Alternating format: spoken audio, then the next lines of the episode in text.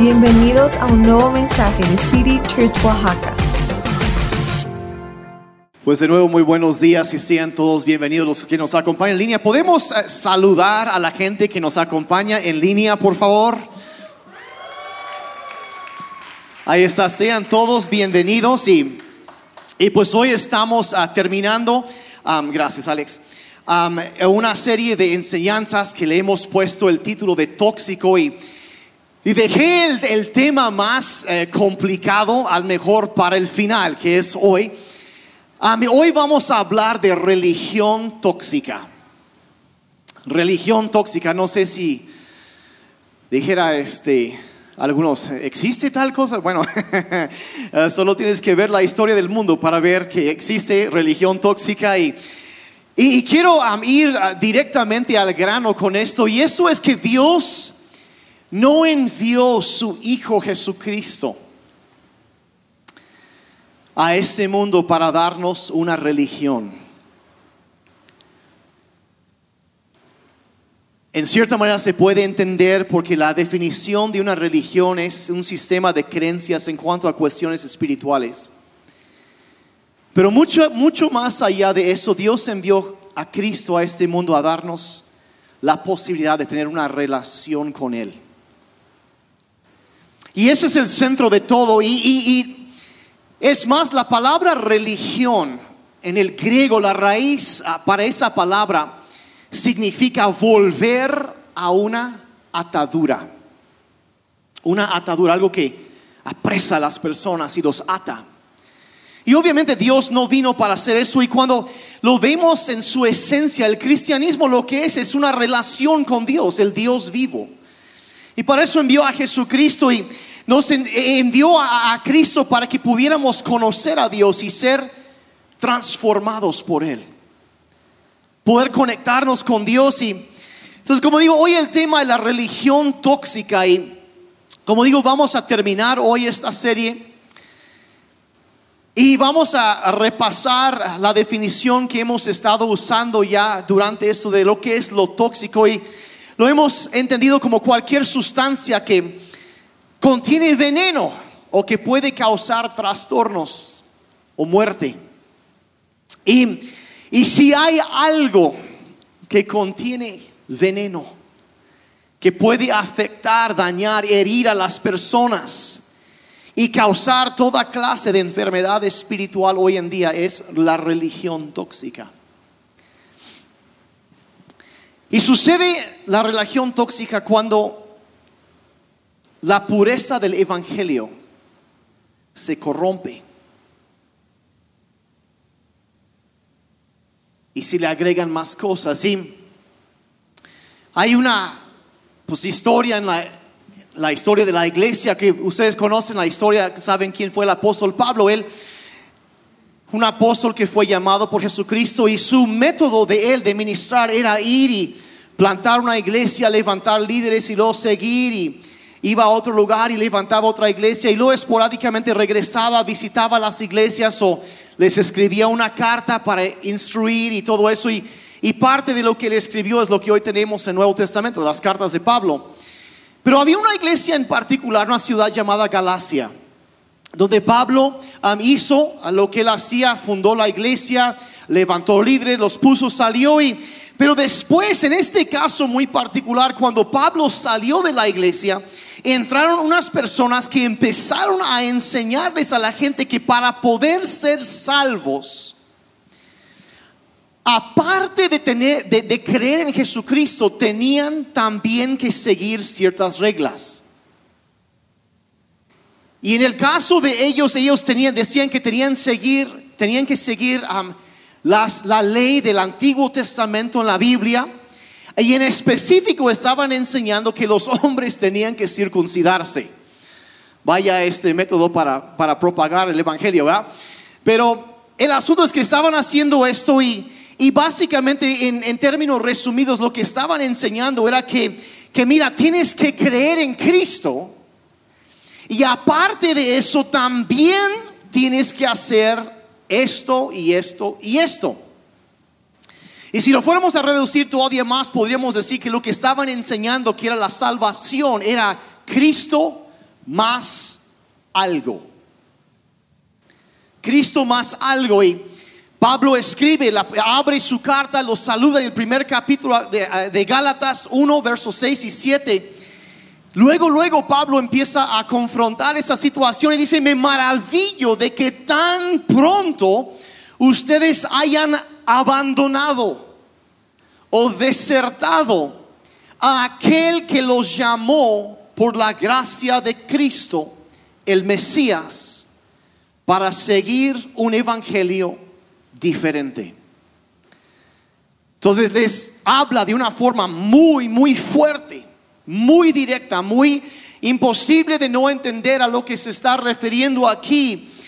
Y verso dice, se han apartado, han abandonado el Evangelio de Cristo y, y luego el verso 7 aclara todavía más, dice que en realidad, dice, han seguido otro Evangelio, que en realidad no es otro Evangelio, sino que hay algunos que los perturban a ustedes y quieren pervertir el Evangelio de Cristo.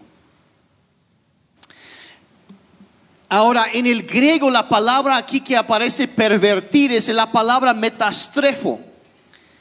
Y significa pervertir o corromper, distorsionar, contaminar o envenenar.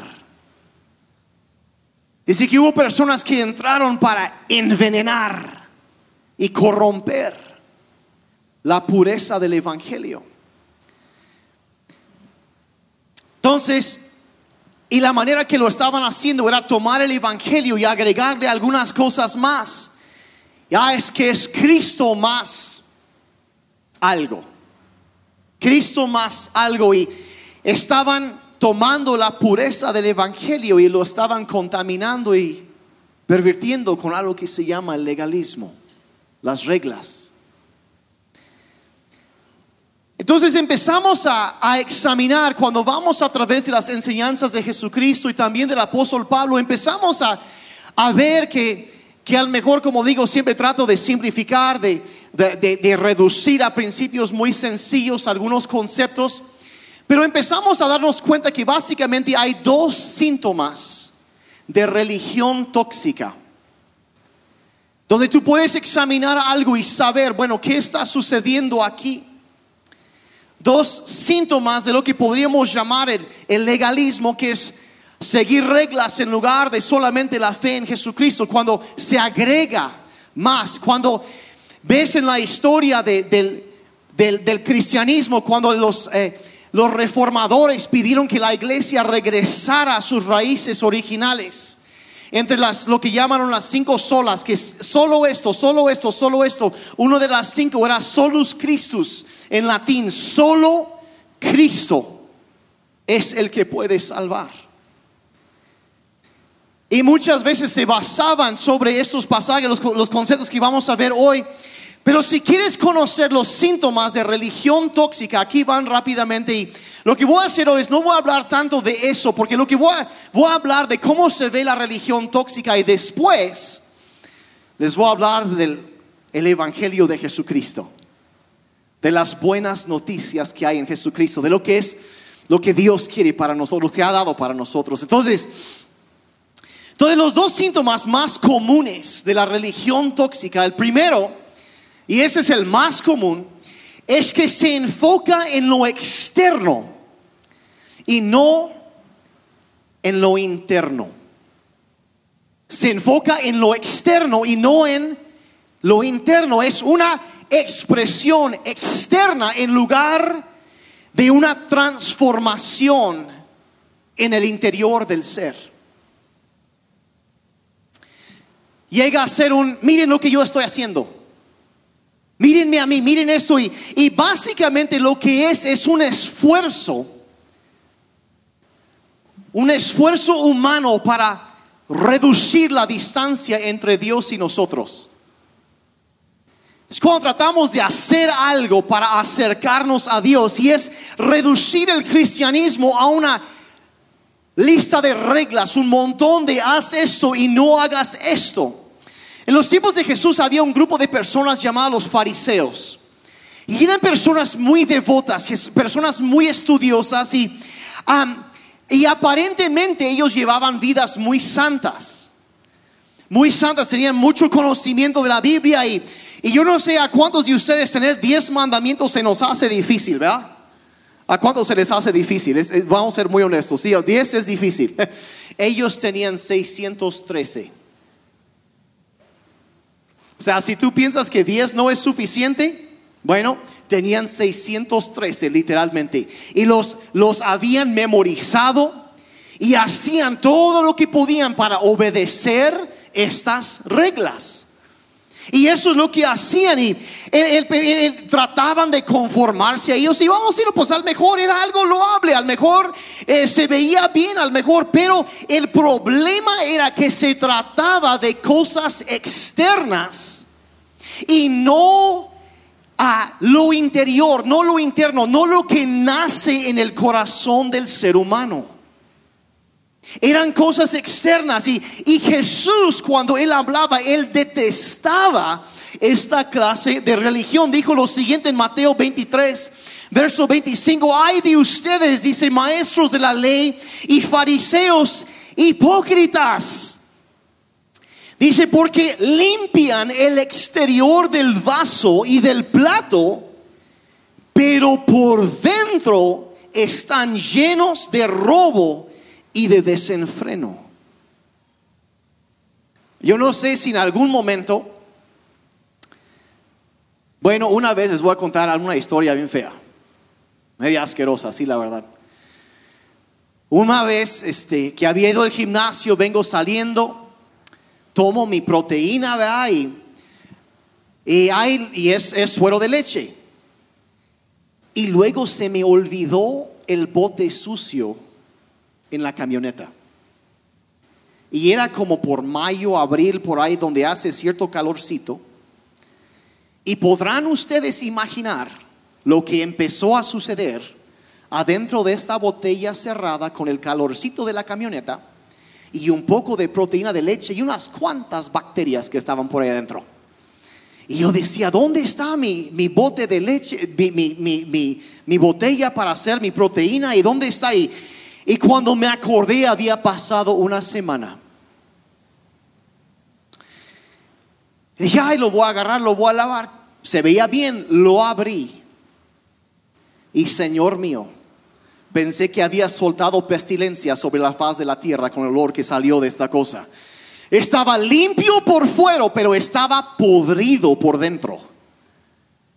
Se había impregnado. Bueno, el asunto fue que ya ahí, ahí quedó y ya. Pero eso es lo que sucede a veces cuando se ve algo limpio por fuera, pero por dentro hay algo putrefacto. Y Jesús siempre fue muy claro, dice, no se trata de cambiar las cosas externas para poder acercarte a Dios. Se trata de acercarte a Dios para que Él te limpie por dentro, te transforme, te cambie en una persona nueva, te dé vida nueva, trae vida a un ser muerto, un árbol malo que no puede dar buen fruto. No, es la gracia de Dios que viene a cambiarte por dentro y luego porque lo que hacemos afuera es lo que nace de lo que traemos en el corazón. Jesús fue tan claro de que, que- lo que una persona habla, una persona habla de la abundancia de su corazón, lo que desborda su corazón, eso es lo que habla. De las, los robos, las, los homicidios, los, todo esto dice él, viene desde adentro esas cosas.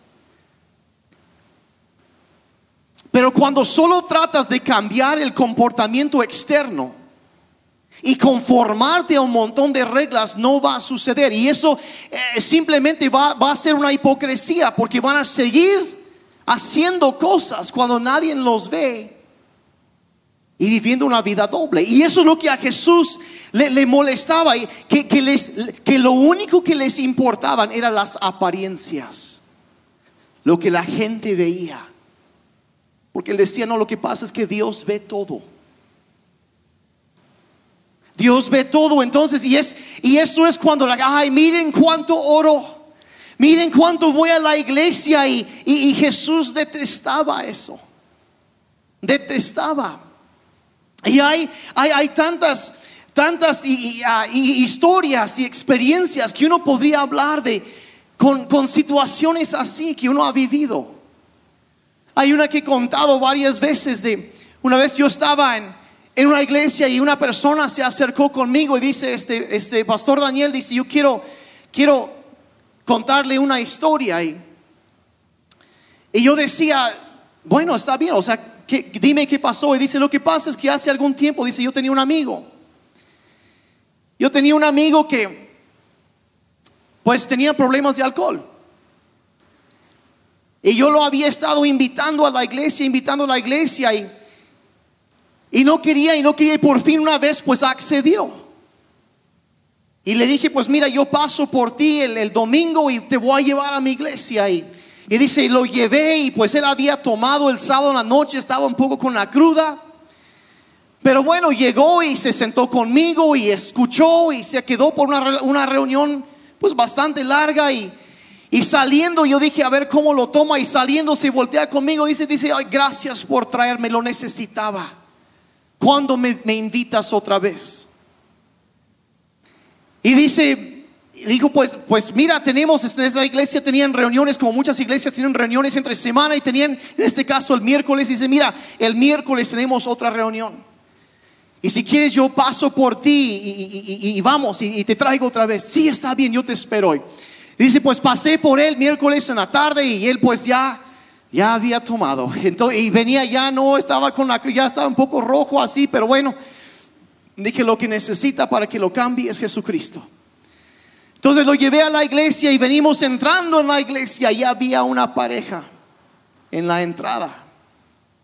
Y cuando lo vieron, empezaron a reclamarle, a recriminarle.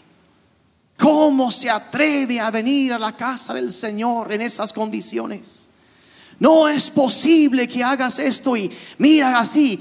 Y dice, dice ese señor, dice, mira, yo, y yo les traté de decir, mira, es que, es que es mi invitado, viene por segunda vez, está buscando que Dios lo ayude y, y no, no, no, pero tiene que aprender el orden y tiene que saber cómo se hacen y honrar la casa del Señor y, y tiene que aprender cómo hacer. Es más, dice, cuando menos se hubiera bañado para venirse.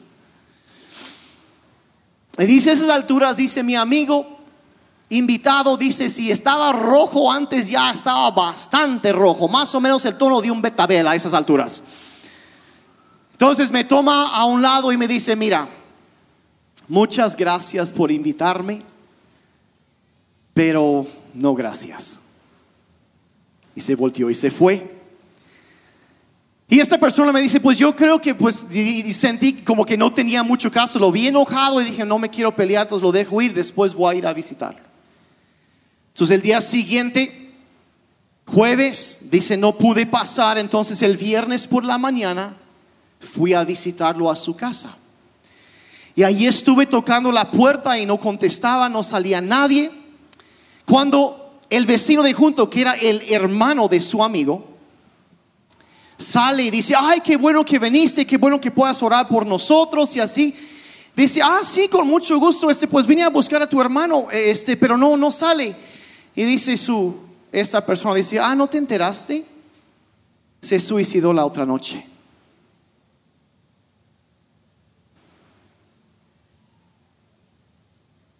Después de enfrentarse con religiosidad,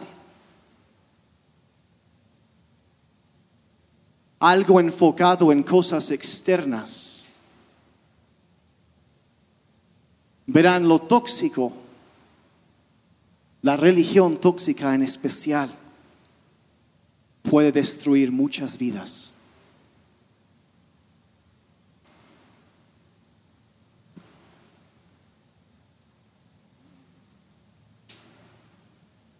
Eso fue hace muchos, muchos años que pasó eso. Y me acuerdo que después de hablar con esta persona salió y después me puse a orar y oré, Señor, si en algún momento me toca ser pastor de alguna iglesia.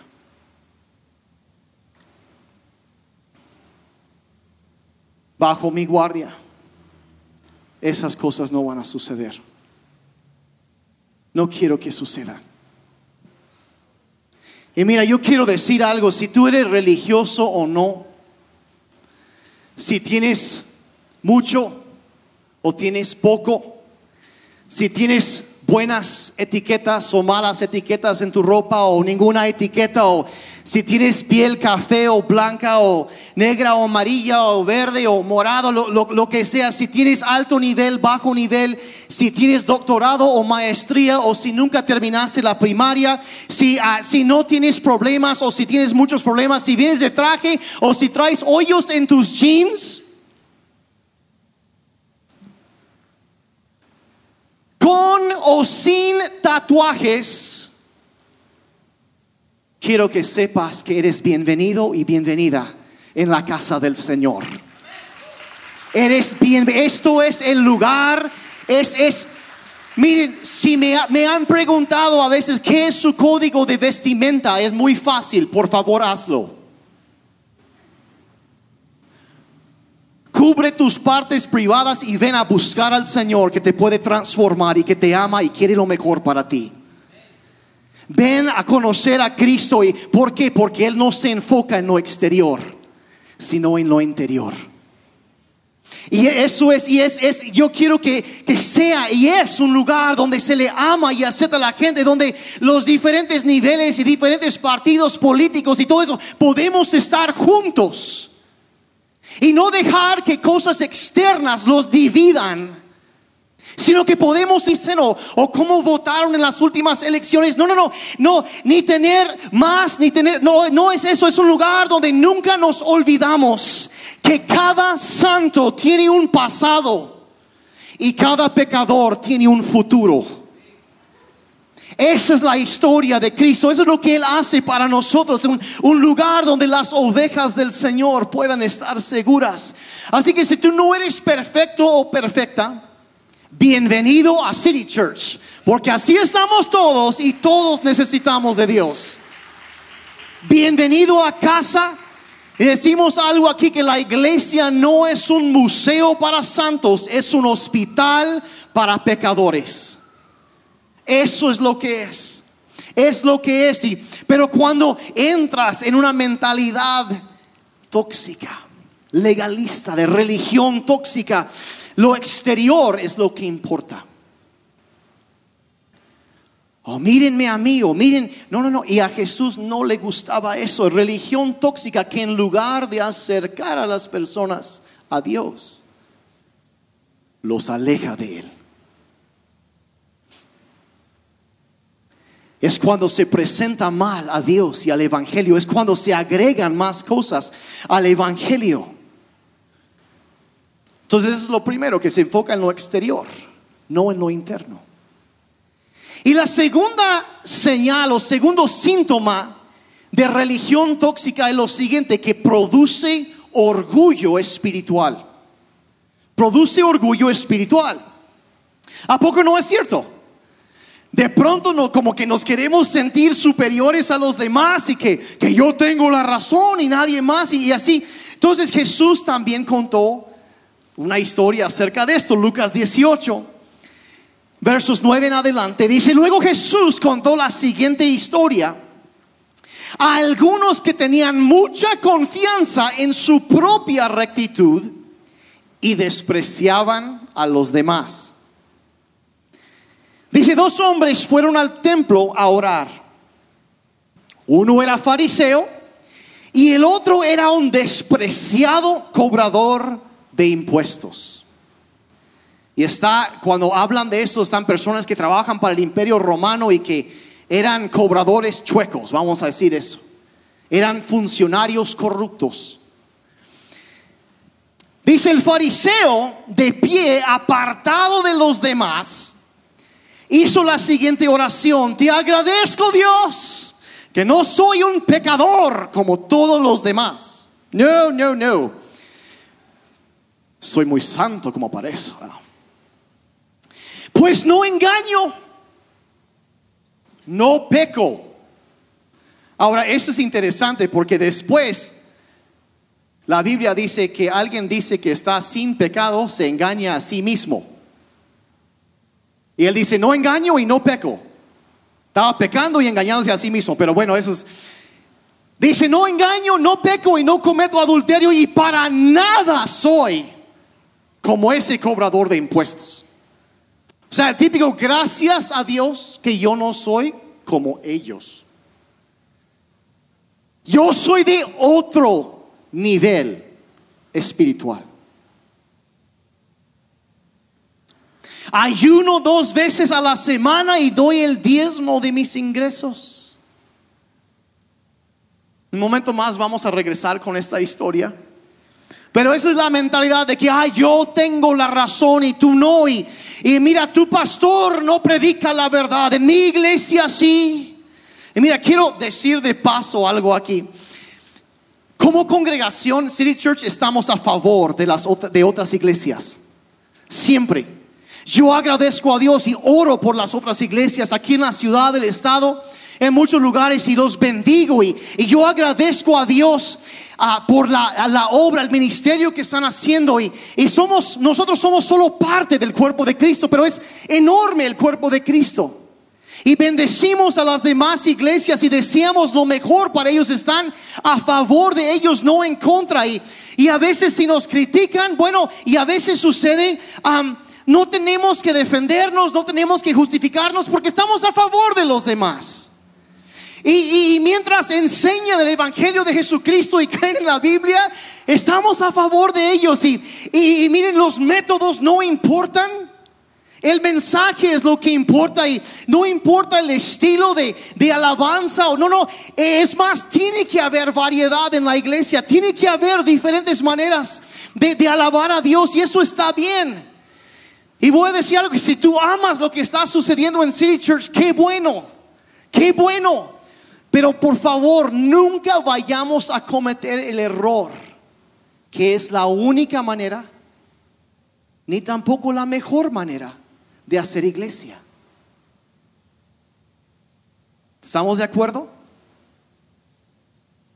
Podemos abrazar la diversidad y, y, verán, la religión tóxica se enfoca, como dije, en cosas externas y, y luego produce orgullo espiritual somos los mejores y, o lo que sea, y, produce gente enojada, gente sin gozo, sin alegría, hipócrita y gente chismosa que juzgan a otros. Y vamos a decir, vamos a ser muy fríos, no es de sorprenderse que la gente no quiere estar con gente así. Cristo no vino para darnos religión vino para darnos una relación viva con el Dios vivo.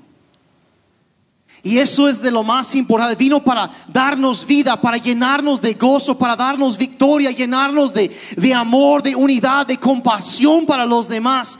Pero la religión tóxica destruye y envenena todo eso. Entonces no vamos a abrazar eso. ¿Estamos de acuerdo?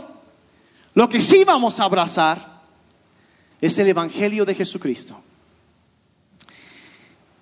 Y esa palabra evangelio significa simplemente buenas noticias. Las buenas noticias. Entonces lo que yo voy a hacer en el tiempo que nos queda ahorita, yo les voy a hablar unas buenas noticias. ¿Les parece bien? Para terminar esta serie de tóxico, vamos a hablar de algo muy sano. ¿Les parece? Una alternativa muy sana a las cosas tóxicas que hay en este mundo. Algo muy sano. Te diré que el Evangelio de Cristo es la mejor noticia que habrás oído en toda tu vida. Quizá creciste en una iglesia donde realmente nunca entendiste el Evangelio. O quizá es tu primera vez el día de hoy en un grupo cristiano. Lo que yo quiero hacer hoy es presentarte, quizá por primera vez, quizá por enésima vez, el Evangelio, las buenas noticias acerca de Jesucristo. Y te quiero invitar que me acompañes a Romanos capítulo 3, verso 20 al 22, donde el apóstol Pablo aquí expone en tres versículos unas verdades tan sencillas pero tan profundas. Y dice lo siguiente, pues nadie llegará jamás a ser justo ante Dios por hacer lo que la ley manda. Está hablando de los mandamientos. O sea, nunca vas a llegar a estar bien delante de Dios por hacer eso. La ley sencillamente nos muestra los pecadores que somos. Esa es su función. Pero ahora, tal como se prometió tiempo atrás en los escritos de Moisés y de los profetas, Dios nos ha mostrado cómo podemos ser justos ante Él sin cumplir las exigencias de la ley. Verso 22. Dios nos hace justos a sus ojos cuando ponemos nuestra fe en Jesucristo. Y eso es verdad para todo el que crea, sea quien fuere. Esas son las buenas noticias. Entonces las buenas noticias, número uno es esto, que no puedes ganarte la aprobación de Dios al obedecer la ley. No puedes ganarte la aprobación de Dios. La religión tóxica te dirá que puedes agradar a Dios con lo que haces o con lo que no haces. De que si haces esto y esto y esto, entonces Dios te va a aceptar. Ve a la iglesia, sé una buena persona, deja de esto o aquello, no veas películas de clasificación, sé, da dinero para la obra y etcétera, etcétera. Y esas cosas no están mal, pero dice claramente, nadie llegará jamás a ser justo ante Dios por hacer lo que la ley manda. No va a suceder. No puedes hacerlo y no lo puedes ganar. La segunda verdad acerca del Evangelio de Jesucristo es que el propósito de la ley es mostrarte que necesitas un Salvador. La razón que hay reglas, por ejemplo, en el Antiguo Testamento, la ley de Dios, la Biblia claramente enseña que la razón que están, pues para que entendamos los pecadores que somos. No es para salvarte, es para mostrarte que necesitas un Salvador y que tú no puedes hacerlo. Regresando al verso 20, dice, la ley sencillamente nos muestra los pecadores que somos. Esa es la función de la ley de Dios. Es mostrarte que necesitas un Salvador. Y les voy a explicar, les voy a demostrar cómo funciona esto. ¿Cuántos han leído los diez mandamientos? Sí, lo hemos leído. Hemos leído y, y vamos a Vamos a hacer una encuesta muy rápida aquí. ¿Cuántos en algún momento han contado alguna mentira? ¿Sí? ¿Cuántos mintieron no levantando la mano? Eso, ¿qué te hace? Pues te hace un mentiroso, una mentirosa.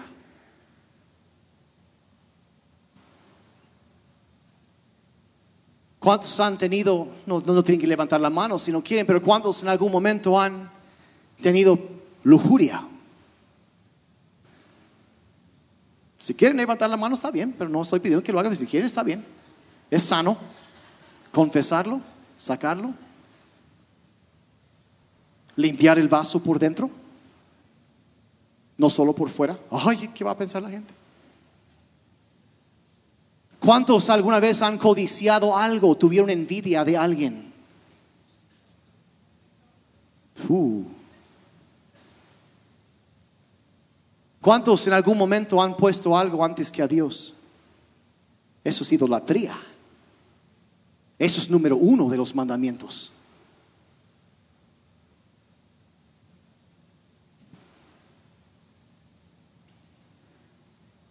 Miren, nadie, apenas empecé, llevamos cuatro de los mandamientos, eh, por cierto, si se preguntaban.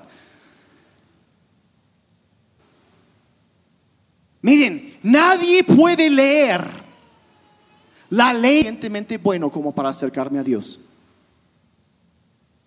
¿O sí? No se puede. Y esa es la función de la ley. Nadie lo puede decir. La ley te demuestra que necesitas un salvador. Lo que no necesitas es una religión, lo que necesitas es un salvador que venga a tocar, a limpiar y a transformar tu vida. Necesitas a Jesucristo. Entonces la tercera verdad que este pasaje nos enseña es esto, que la justificación delante de Dios viene únicamente por fe en Jesucristo.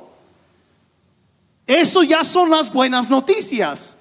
Dice los primeros dos como que no, no yo no lo sentí muy buena noticia cuando le hice los diez mandamientos. Pero aquí es donde empieza. Eh, eh, la justificación delante de Dios viene únicamente por fe en Jesucristo. Es Cristo más nada.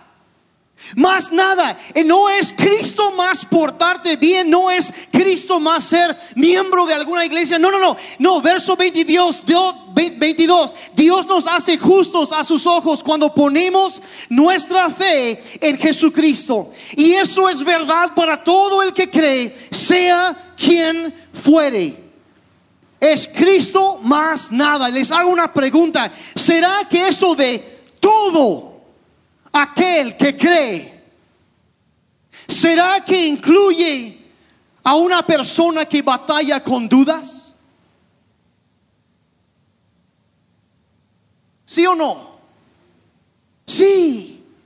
¿Será que incluye quizá algún pecador terrible? ¿Será? ¿Será alguien que cometió muchísimos errores? ¿Será alguien que creció en la iglesia? ¿Alguien quizá que nunca haya pisado una iglesia antes? Sí. Todos incluye cualquiera que pone su fe en Jesucristo. Recibirán la justicia de Dios y serán totalmente perdonados de sus pecados.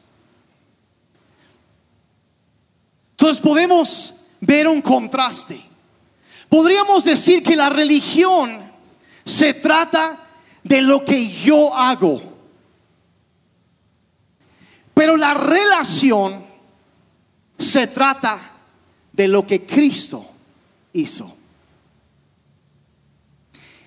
La religión se trata de mí, de mí. La historia, el ejemplo es, soy yo, soy yo. Pero la relación con Dios se trata de Cristo. Se trata de Cristo. La religión dice, haz esto. Pero la relación con Dios dice, sabes que todo está hecho. Dijera Cristo, consumado es en la cruz, la obra está terminada. Está completa y es perfecta. La religión piensa, si yo obedezco, Dios me amará. Pero la relación dice, porque Dios me ama, quiero obedecer. Es una respuesta a su amor. Y uno, una vez un hombre lo, resumía así, dice, dice que la religión, dice, la mentalidad que la religión te enseña es, es cuando piensas, ah, me equivoqué, mi papá me va a matar. Pero el cristianismo, la gracia, la relación con Dios, es me equivoqué, necesito ir con mi papá.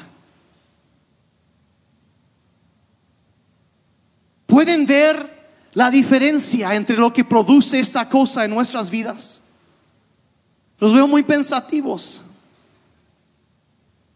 Ahora a esas alturas a lo mejor algunos están pensando, bueno, es que si decimos que lo único que la gente necesita para estar bien con Dios es tener fe en Jesucristo, entonces van a pensar que pueden hacer lo que sea. Pero les diré que no es así. ¿Por qué? Porque cuando te das cuenta de la realidad de la situación, Hay gente que dice, ay, es que esa persona ha roto muchos mandamientos, pero les voy a decir algo.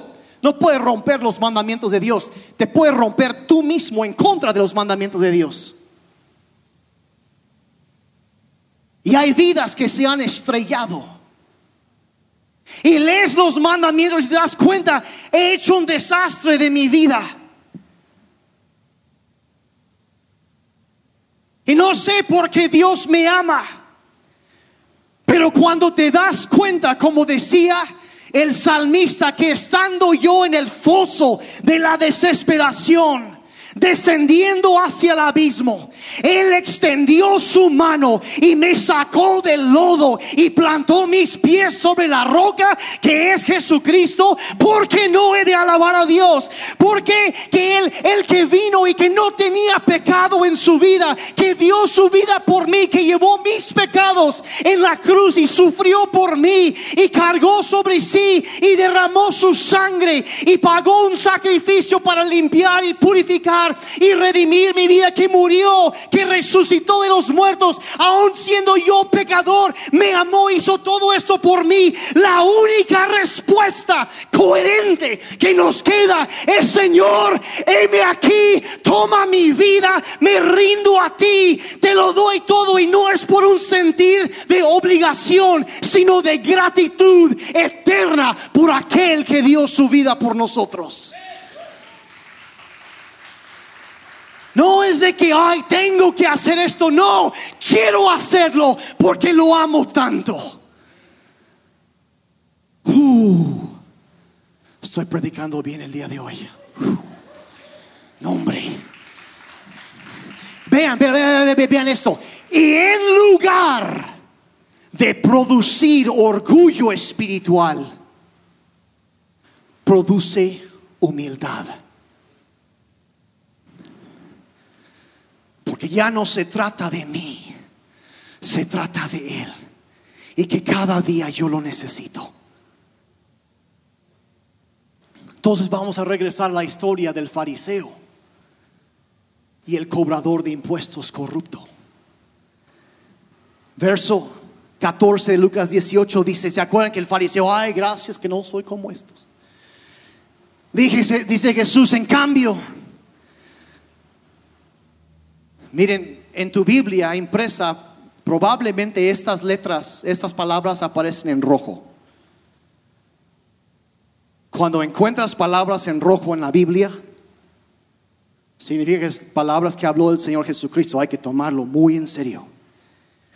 En cambio, el cobrador de impuestos se quedó a la distancia y ni siquiera se atrevía a levantar la mirada al cielo mientras oraba, sino que golpeó su pecho en señal de dolor mientras decía, oh Dios, ten compasión de mí, que soy un pecador. Y en el verso 14 Jesús revela el resultado de las oraciones de cada uno de esos dos hombres. Les digo que fue este pecador y no el fariseo quien regresó a su casa justificado delante de Dios.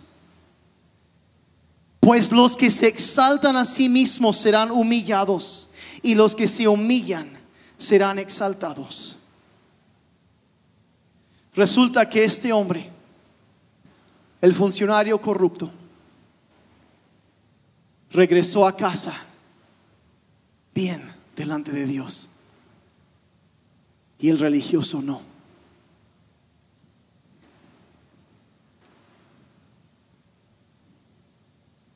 Fue perdonado y fue justificado porque Cristo no vino a darnos una religión. No vino a esclavizarnos, a atarnos. Vino para darnos libertad, no vino a atarnos con actividades religiosas, vino a darnos libertad y en su esencia de nuevo el cristianismo no es un Jesucristo lleno del poder del Espíritu Santo. Y cuando captas eso, nada será igual después. Padre, te pido en este día que la, la verdad de tu evangelio pueda entrar profundamente en nuestros corazones. en nuestras mentes, Señor, y quitar la contaminación de, de la religión tóxica.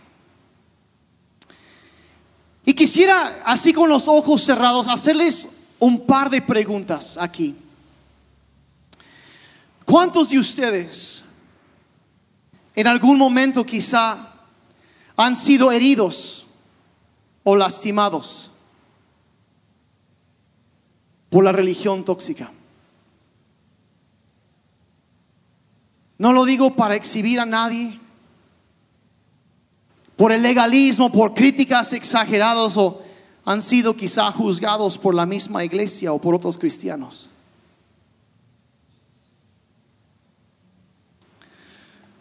¿Cuántos quizá crecieron en un ambiente en donde siempre se sentían como si nunca iban a ser suficientemente buenos? Que no importaba lo que tú hacías, no era suficiente. Y esa idea de que si trabajas suficiente, entonces vas a estar bien con Dios. O, vives pensando que la vida cristiana es como un examen. Y siempre te sentías indigno, no amado por Dios. Siempre con miedo y, y nunca seguro de cómo estás con Dios. ¿Quiénes han experimentado ese sentir? Sí. Padre, yo quiero orar por ambos grupos en esta mañana. Primero por aquellos que han sido, Señor, heridos. Señor, yo sé que, que hay muchas personas que te han rechazado a ti por cosas que otros han hecho. Y te pido que nos ayudes a saber que no fuiste tú quien causó esas heridas. Y Padre, sí pido por sanidad para estas heridas. Señor, yo también sé que yo soy imperfecto y que yo también he herido, que he decepcionado a personas. Y Padre, yo te pido perdón por eso. Yo sé que es fácil suceder que alguien se ha herido por personas que se hacen llamar cristianos, pero ayúdanos a no alejarnos de ti por algo que alguien más hizo. Y te pido que traigas sanidad a cada corazón en el nombre de Jesús.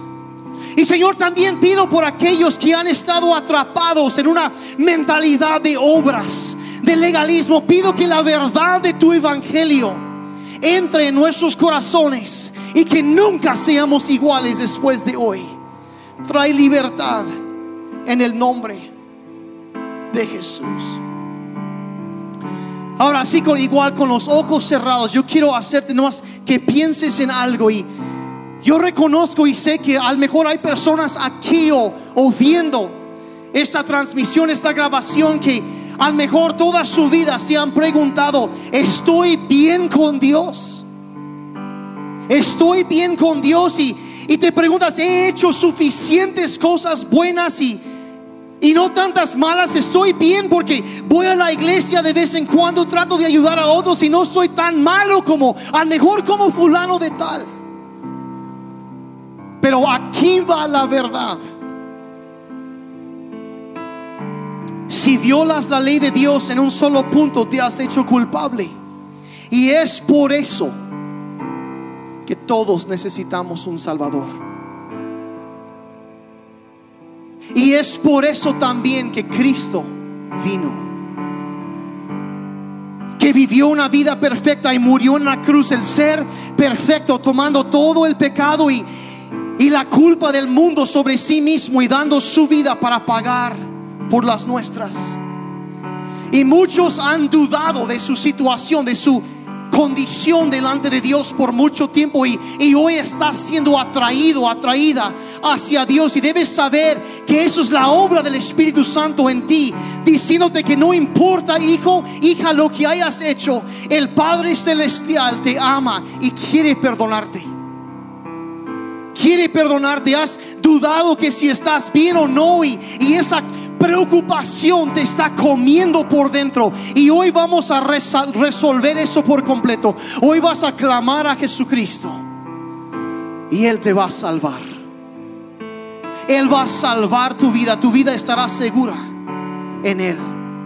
Y si ese eres tú que quieres clamar a Cristo en este día, Te pido que levantes tu mano aquí porque yo quiero orar por ti. Yo quiero dirigirte una oración recibiendo a Cristo en tu corazón y sabiendo que puedes salir de este lugar sabiendo que tú estás en paz con Dios. Gracias, gracias, gracias. Ahí es más en voz, es más, vamos todos a orar esta oración juntos para que nadie tenga que orar solo. Dile ahí en voz alta, dile Padre Celestial, toma mi vida. Soy un pecador y necesito un Salvador. Jesús, sálvame. Creo que tú eres suficiente. Moriste por mí para que yo pudiera vivir para ti. Lléname con tu espíritu. Mi vida te pertenece. Gracias por la vida. Puedes tener la mía.